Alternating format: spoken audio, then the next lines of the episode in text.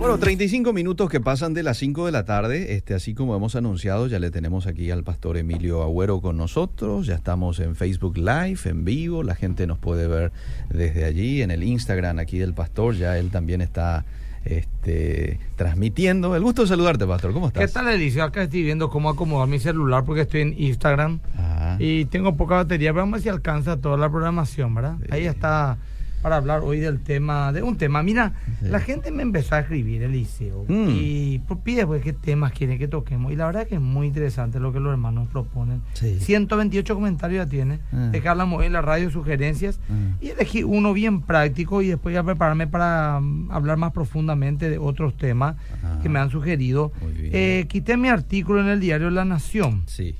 Eh, Sobre este tema. Sobre este tema que vamos a hablar ahora poniendo límites, ¿verdad? Y bueno, quiero que la audiencia escriba, que participe, porque no va a ser algo muy teológico, sino va a ser bien, más bien algo práctico. Así que si la gente quiere, esto, va- esto es para las relaciones matrimoniales, padre e hijos, etcétera.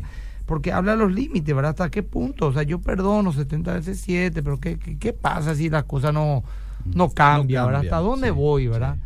Eh, y que escriban al 0972. 0972-201-400 o pueden hacer como Easy, como Lilian, como Carlos, como Daniel, que ya están enviando sus eh, preguntas ahí vía Facebook. ¿m? Sí, acá también se están uniendo a full en mi Instagram, arroba Skype. Si Sí. por favor me siguen.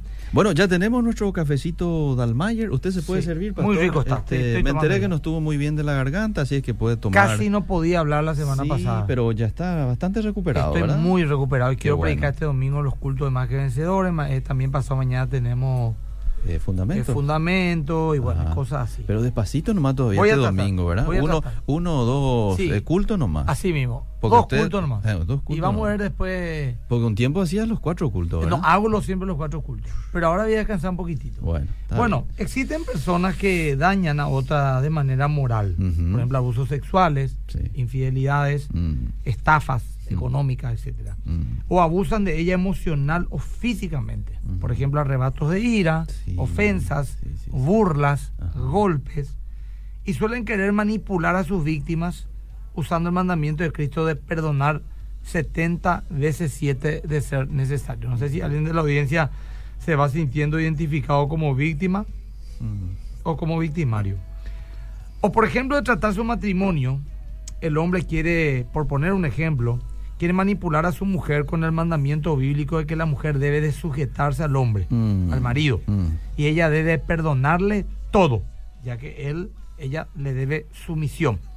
O sea que estos ya en ambos casos podrían ser, hicieron un pacto matrimonial ante Dios y hay que honrarlo. Mm, mm. Todo esto para no ser abandonado por la persona abusada. Mira, vos tenés que perdonarme, Sí. cierto, te volví a fallar, ya es la quinta vez que te fallo en este mes, Mm. pero 70 veces 7. Sí, Y sí. yo no te fallé todavía 490 veces. Ah, Y aparte que vos y yo hicimos un pacto, ah, ¿verdad? Y el pacto es para toda la vida. ah. Y el pacto dice que cuando uno es infiel, el otro permanece fiel. Mm. Dice la palabra, y Mm, papá, y mm, teo, y eh, mm. teolo, lo tipo, ¿verdad? Y, y bueno, entonces vos tenés que perdonarme, ¿verdad? Mm. Hicimos un pacto delante de Dios, eh, hay que honrarlo, etcétera. Mm. Entre paréntesis, Eliseo, Ujú. es irónico que una persona infiel, por ejemplo, Sí. pida a su pareja honrar su matrimonio. y porque él no honró. Me ¿verdad? estoy explicando. Sí. Fíjate lo irónico. Ujú. Una persona infiel pide a su pareja honrar el matrimonio, no dejándolo, Mm. pero el otro permitiéndose serle infiel. Bueno, la honra viene de qué, Eliseo? Eso debemos entender qué es la honra. La honra viene por el amor manifestado en el respeto y la fidelidad. Mm. El primero que falla en un matrimonio a la honra no es aquella o aquel que diga te voy a dejar si vos seguís siendo infiel conmigo, sino el que deshonra, aquel que es infiel en Mm. primer lugar, ¿verdad?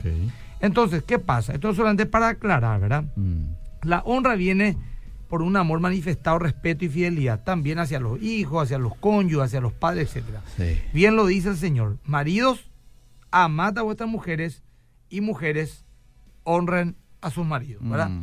Ahora, estos mandamientos bíblicos que nos fueron dados para nuestra seguridad, para nuestra protección, porque estos son justamente los mandamientos de Dios para nuestra seguridad, nuestra protección, nuestra santidad, y santidad significa salud, según el contexto. Mm. También para nuestra salud, claro, si uno es obediente a la ley de Dios, va a tener salud física, emocional, Ajá. etcétera. Sí. Pero los mandamientos bíblicos que fueron dados por Dios para nuestra seguridad y protección son quitados de contexto Mm. y para manipular y usar como armas, escucha, de control y manipulación. Esto también ocurre en la iglesia.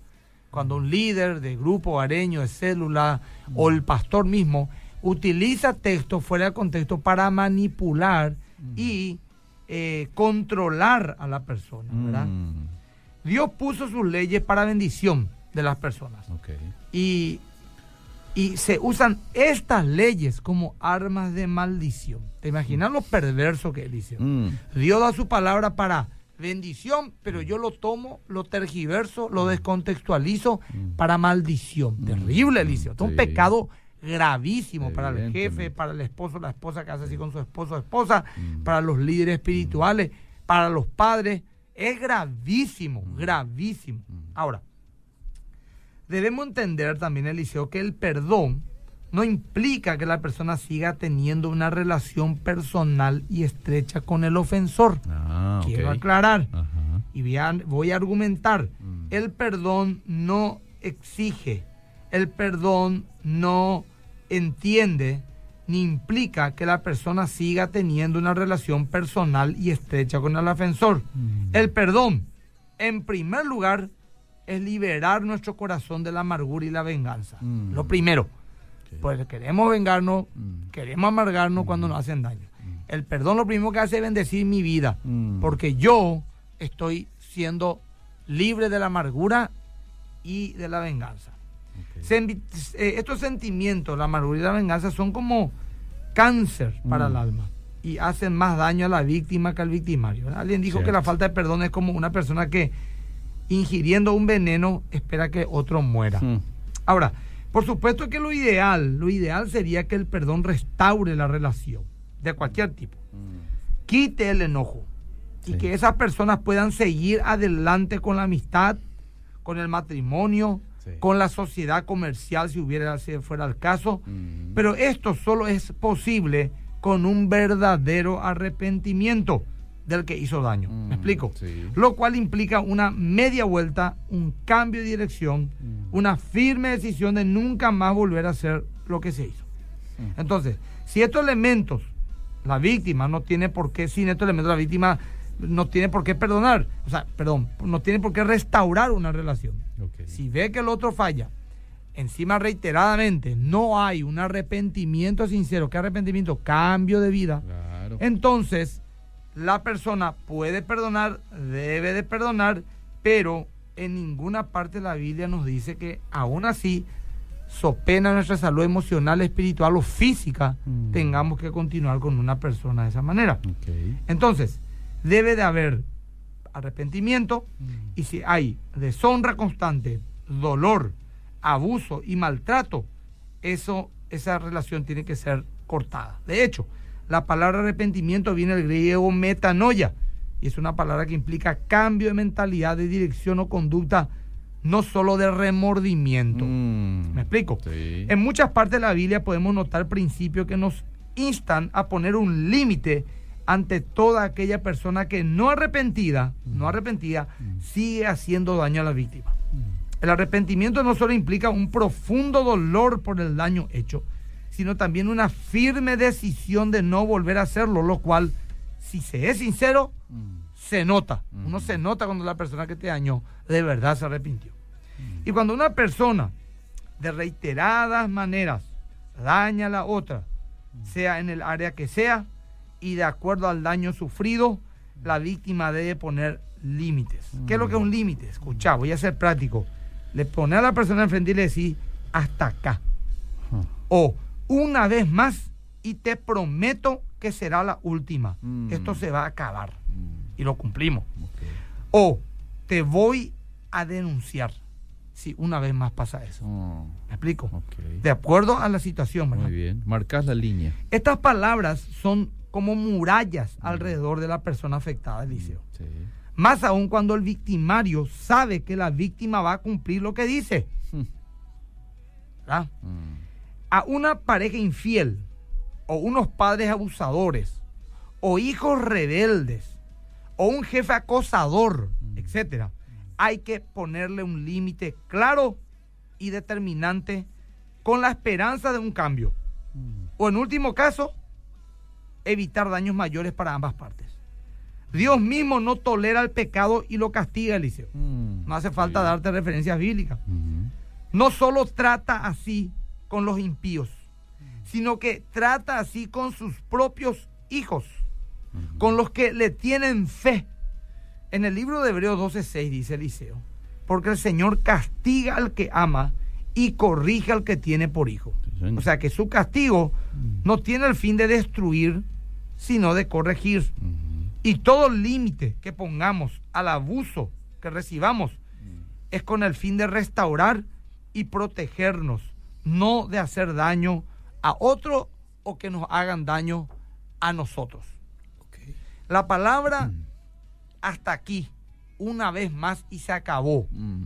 Otro más y te denuncio. Mm. No te voy a permitir que me sigas tratando de esta manera. No te voy a permitir que hagas esto en la casa, al hijo rebelde o, lo que fuera. Esas palabras crean una muralla de protección, establecen una autoridad hay que oír esas palabras y hay que dar esas palabras. Y voy de ¿qué pasa, pastor, si por ahí se me va mi hijo?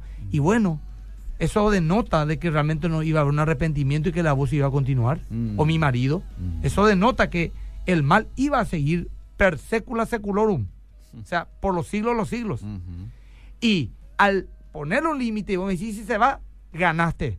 ¿Por qué? Porque si se va, deja de ser abusado. Mm. Si se arrepiente y vuelve, de verdad, entonces tener una persona arrepentida, restaurada.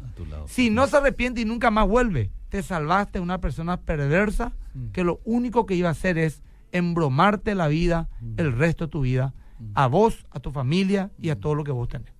Así que en la Biblia nos habla, Dios mismo nos restaura una relación sin arrepentimiento sincero. Eso es un principio bíblico.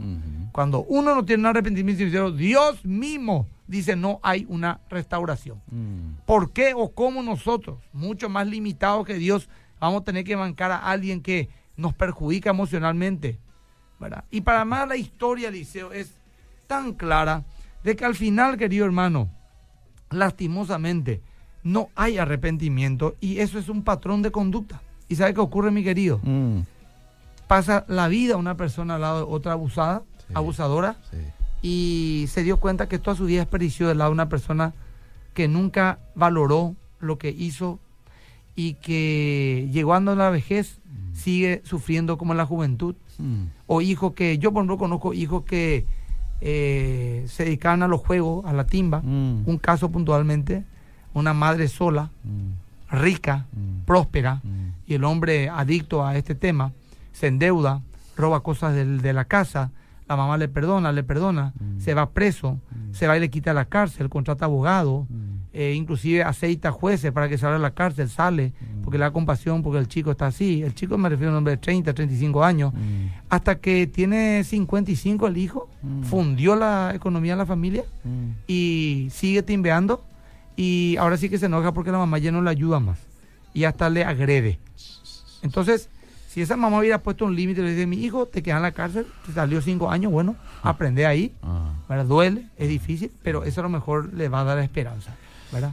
Bueno, qué cantidad de mensajes. Este, yo creo que el tema atrae, ¿verdad? Porque este, uno necesita hablar de estos temas y, muchas veces, como vos decís, Pastor Emilio, se mal utiliza esto de 70 veces 7 por estos manipuladores precisamente que utilizan la Biblia, pero fuera de contexto, ¿verdad? y este le quiere a uno este confundir que si uno no tiene esto bien eh, bien estipulado y, no conoce y no comprende este te vas a dejar llevar verdad y vas a decir ah cierto eso dice la palabra de Dios y, y, no pasa por, por eso es que hay que hay que entender bien en el contexto bien en el contexto ahora eh, no sé si puede leer ya los tenemos varios mensajes qué me decís de una persona dice este primer mensaje que leo qué me decís de una persona que abusó de una menor de edad y le pide perdón por lo que hizo. Lo hizo en una posición de autoridad y es una persona de confianza. Hay muchos casos de esto. Maestros a alumnos, por ejemplo, dice. Bueno, depende de qué tipo de abuso, ¿verdad? Bueno. Tanto emocional como sexual. Mm. Yo creo que una persona adulta que abusa sexualmente de una criatura o menor es una persona que tiene que ser denunciada y totalmente apartada. Yo tengo un caso, bro, le de los muchos Mm. me llegan. Mm. Y lo que voy a decir tal vez hasta me comprometa, pero lo voy a decir. Donde me comentaron, ¿verdad?, de que un abuelito ya Sí. abusó de su nieta. Pero la denuncia hubiese implicado un problema enorme. mm, El abuelo este tenía ciertos problemas psiquiátricos, ¿verdad? Mm. No, no solamente, no era muy normal que digamos. ujú. Y se evaluó como familia, no es que le violó ni nada, ¿verdad? Pero Mm. le tocó, parece, y la nena, que no era tan criatura, contó, y era cierto. Entonces me preguntaron qué iba a hacer, ¿verdad? Y yo le dije, bueno, usted tiene que denunciar. Padre responsable, padre serio, ¿verdad? Y bueno, pastor, mira, esta es una situación muy difícil, me dijo. Mm. Pero le dejamos un ratito, en un descuido ahí en la casa, pasó eso. mm. Bueno, nunca más puede tener un contacto esta criatura con ese hombre. Claro. Nunca Mm. más. No es que, ay, fue nomás así, él nomás amoroso y le tocó nomás. No, nunca más. Se acabó y se acabó. Y esa chica ya creció.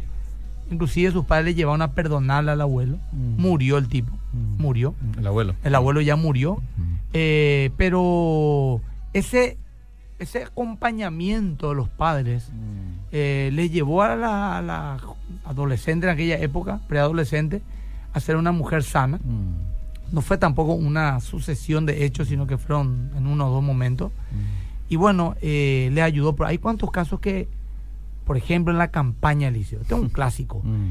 El padrastro abusa de la hijastra. Mm. Y la mujer, como tiene miedo a quedarse sola, Mm. y la hija le cuenta o, le- o sabe, cállate cerrada, nomás, ani sí. pese ante domingo la riero, así nomás son los hombres, ¿verdad? Sí.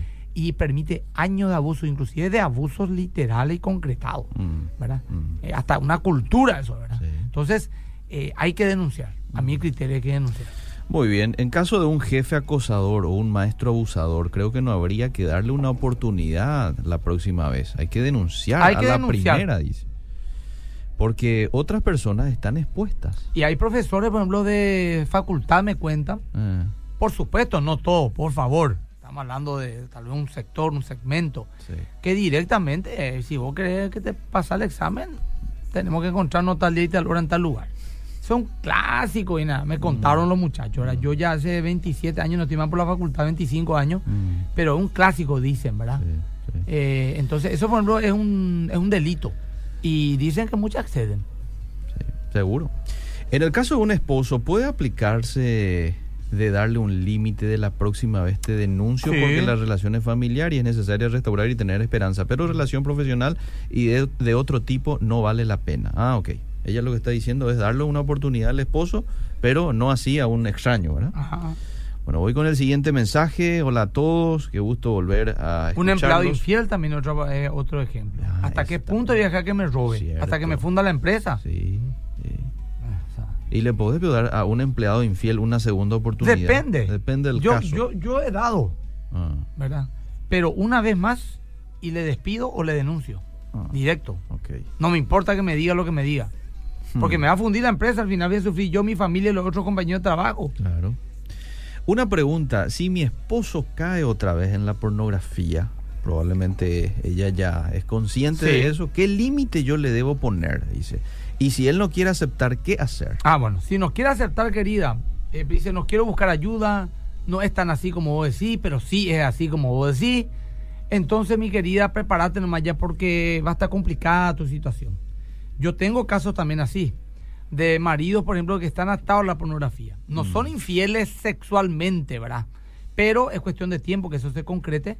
Después también quieren practicar cosas pervertidas en la cama con la esposa y le dice, tenemos que ayuda. Y dice, no, no, no vas a contar a nadie mi problema vos, ¿verdad? Ah. Esa persona no está arrepentida y va a continuar con ese patrón de conducta. Y a eso hay que ponerle un límite. Si es un creyente, o habla vos o hablo yo. Ah, Te doy un tiempo si tenés vergüenza. Pero vamos a buscar una persona de confianza con quien hablar. Si la cosa ya está saliendo de control, estoy hablando, ¿verdad? No estoy hablando de repente de una persona que cayó, pide perdón, mira, justo le enviaron un video por el chat, vio y la esposa pilló y te digo, eh, no, no, no, es normal esto. Estoy hablando de alguien que uno ya descubre que está teniendo una adicción. Porque ese es sí o sí Eliseo. Sí. Como meterte en las drogas. Sí, es sí o sí. Y va a fundir tu vida, Mm. tu matrimonio, tu moral, a la larga. No hay hombre ni mujer que aguante mirar pornografía mucho tiempo Mm. y no llevar eso a la práctica. De hecho, que una persona que cayó en eso tiene que seguir un tratamiento. Tiene que seguir, ¿eh? bueno, depende de la gravedad también. Algunos tienen un acompañamiento. Ah. Yo, por ejemplo, apelo a la confesión. Ah. ¿verdad? Anda a contarle a alguien, pastor, estoy con este problema. Y rendirle cuenta. Rendición de cuentas. Y que el pastor te diga, bueno, mira, toda la semana me hace así, sí, caído. No, al día Mm. siguiente, pastor, caí otra vez. Mm, Tranquilo, mm. Yucho, eh, ya ñemboé, vamos a hablar, Mm. vamos a tomar medidas, Mm. salir a las redes sociales, dejar el internet. Y el que quiere, hace todo eso, Liceo. Sí. El que no quiere decir, no, pues yo no puedo dejar, no puedo salir de ese grupo de WhatsApp Sí, donde envía. sí. Esos son mis socios toda la vida. Te va a buscar excusa el que no quiere. El que quiere, Liceo, no va a tener problema, va a hacer lo que uno se le, Cierto, lo que le dice. Bueno, interesante lo de Ale Chamorro, coloca allí un... Léela un poco, ¿qué dijo Face, Ale? dice, en Interesante el- lo que él dice. En el Antiguo Testamento, dos palabras hebreas, los verbos nasham y shub, son traducidos con frecuencia como arrepentimiento con respecto a shub, no sé si estoy pronunciando bien, shub, No, pero después él haga eh, que significa volverse en U, volverse del mal y volverse hacia lo bueno, volver a Dios, dice. En el NT, eh, tres palabras griegas expresan arrepentimiento. Los verbos metanoeo y demás. ¿verdad? Eh, profundo. El arrepentimiento, según la Biblia, consiste en un cambio de mentalidad, un cambio Sí. de idea que lleva a un cambio en la conducta. De acuerdo a Mateo 4:17, el pecador debe abandonar sus armas de rebelión y enarbolar la bandera blanca de rendición para entrar al reino de Dios. Bueno, Interesante. Alfredito dice atento, pastor, al programa. Eva Chilaver dice hola, saludos a todos. Eh, voy a leer más Sí, mensajes de aquí del WhatsApp también. Buenas tardes, eh, mi hermano le manoseó a mi sobrina. Uh, Él está preso, pero mi mamá le ve como la víctima. ¿Qué podemos hacer en no, ese caso? No sé. Y está complejo. enojada, está enojada con mi hermana, la mamá de mi sobrina, porque hizo la denuncia. Bueno, no sé también Eliseo, o sea, no quiero opinar algo así, ¿verdad? Pero si fuese realmente un abusador Mm. ese muchacho y la hija le denuncia Sí. Y la mamá se enoja, es un caso bastante normal también Eliseo. Sí, donde sí, vos salís a, favor de la vic- Pero del victimario y no la ¿Hizo o no lo correcto la señora? Sí, claro eh, que no, sí. no, ¿verdad? Es verdad que Ah. está siendo eh, denunciado. Hay muchas mujeres, hoy por ejemplo, yo otro caso, y yo cuando digo conozco un caso es porque como pastor escucho mil casos. Seguro. Una mujer Mm, en venganza Mm. de un hombre un amante, mm, ¿verdad? Eh, dice, alega que fue abusada sexualmente Mm, por él, mm. violada. mm. Y hoy en día pues se cubre tanto a la mujer que me parece correcto que ya, de- eh, de- ya se agarra el caso de su mal y, y era mentira. Ah, No quería dejarle nomás. ah. Hasta que logró ciertas pruebas el hombre y le hizo una contrademanda. Y ahí se vino la catombe, ¿verdad?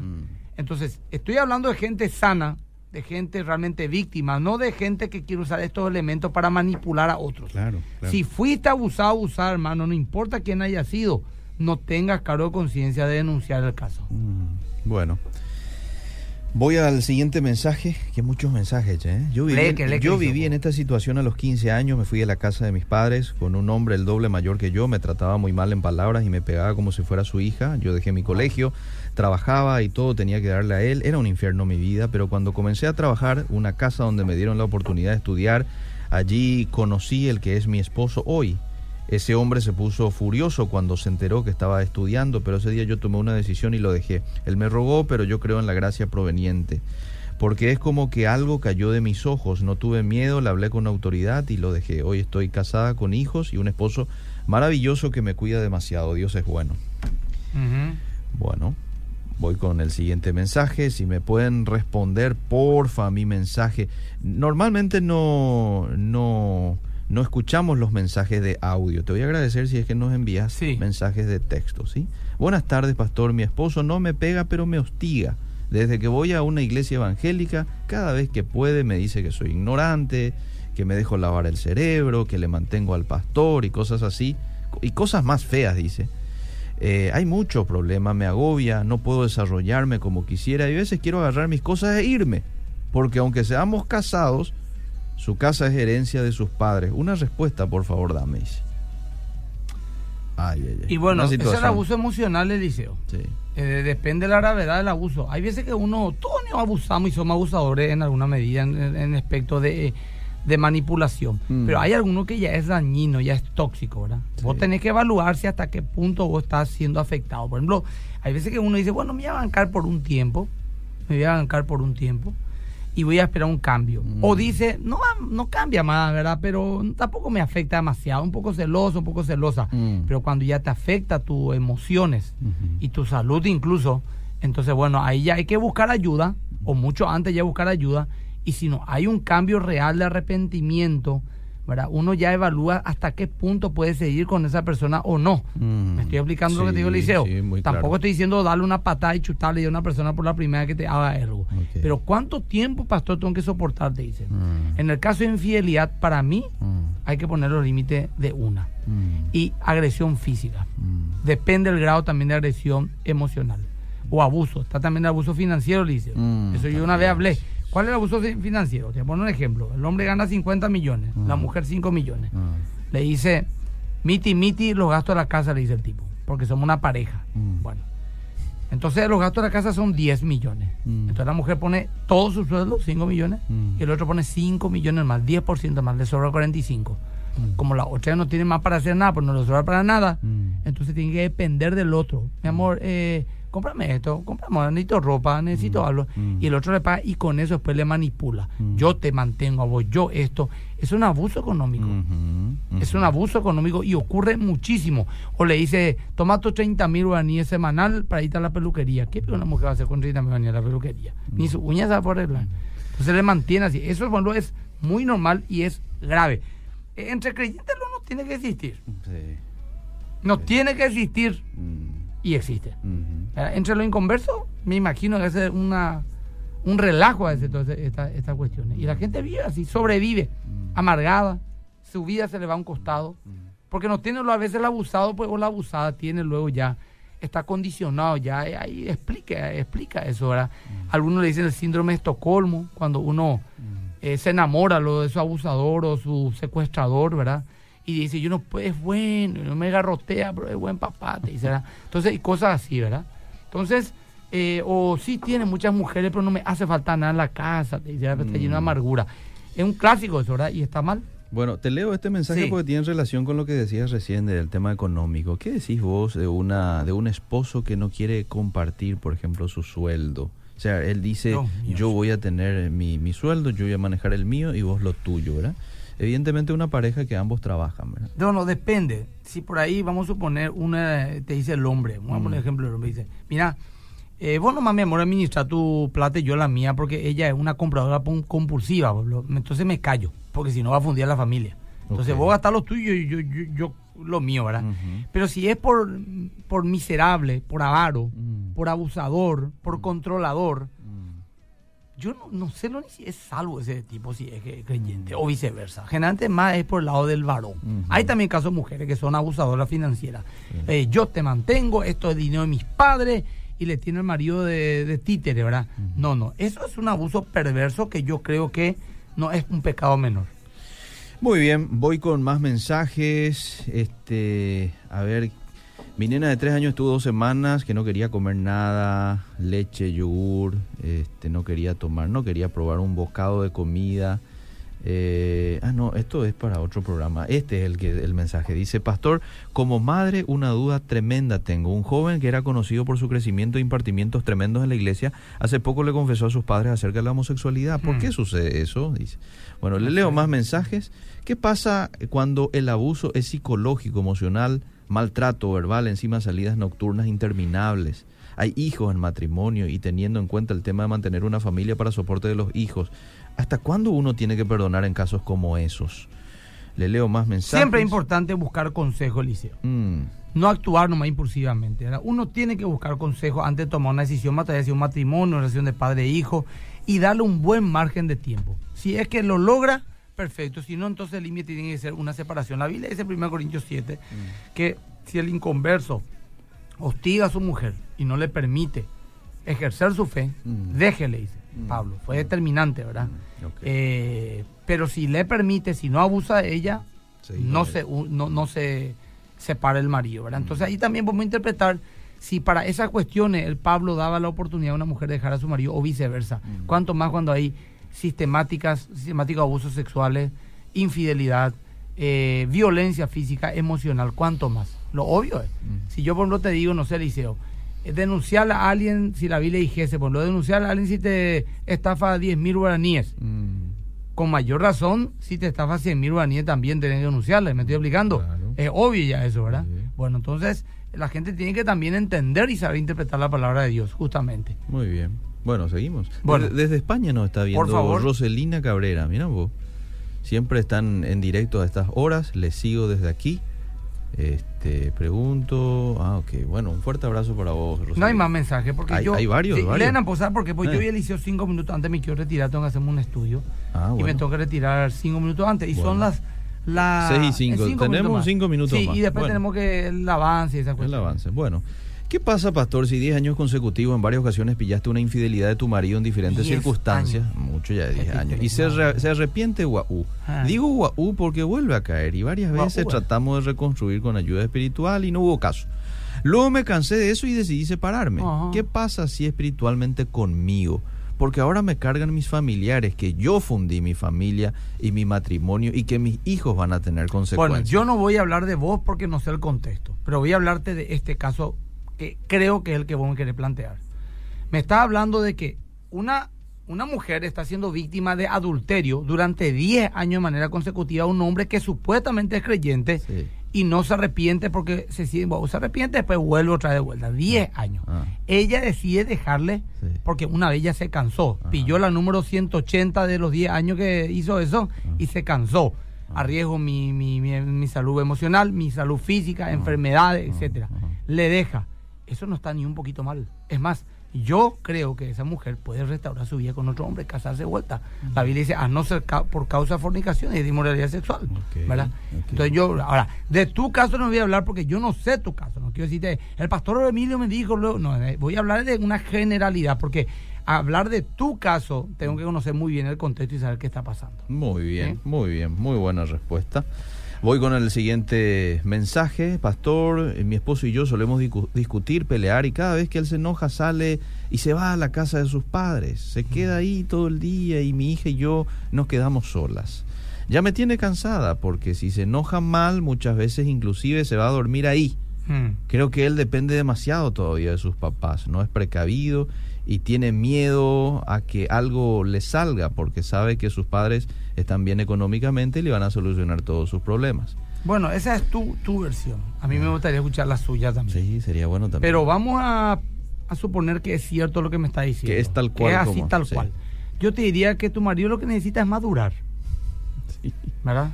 Eso nomás. No es algo grave, no es para divorciarse. Sí. Es buscar ayuda, consejería, crecimiento Mm, y un- nada más que eso. Es un niño grande. Ahora, Mm. cerciorate, hermana, que no sea vos la que se encarga de que el pobre marido el último lugar quiera pisar su casa, porque hay mujeres pesadas. Mm. pero pesada, que sinceramente hablando es por salud emocional del hombre, mejor que se raje nomás ya en la casa hasta que se vea una solución. Mm. Yo no digo que se divorcie, pero hay mujeres que son Jezabel totalmente, oprimi- opri- oprimen, son castradoras, Mm. no le dejan hacer nada al esposo.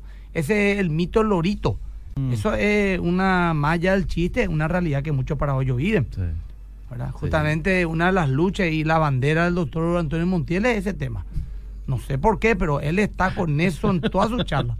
Aunque yo a, la, a su señora esposa, una, una santa mujer, la conozco, se va más vencedores, no visita, pero Sí. Pastor Montiel está haciendo una lucha, un- una cruzada con esto. Bueno, Y fuerza, porque es cierto. fuerza al doctor Montiel. No digo ¿eh? que a él le pase. ojo. Claro, claro, Le enviamos saludos. No sé en qué parte del mundo del Paraguay estará, ¿verdad? Pero ya enseguida me ha enviado ahora un mensaje de. Hoy a la mañana estaba camino a Areguá, así que a esta hora no sabes.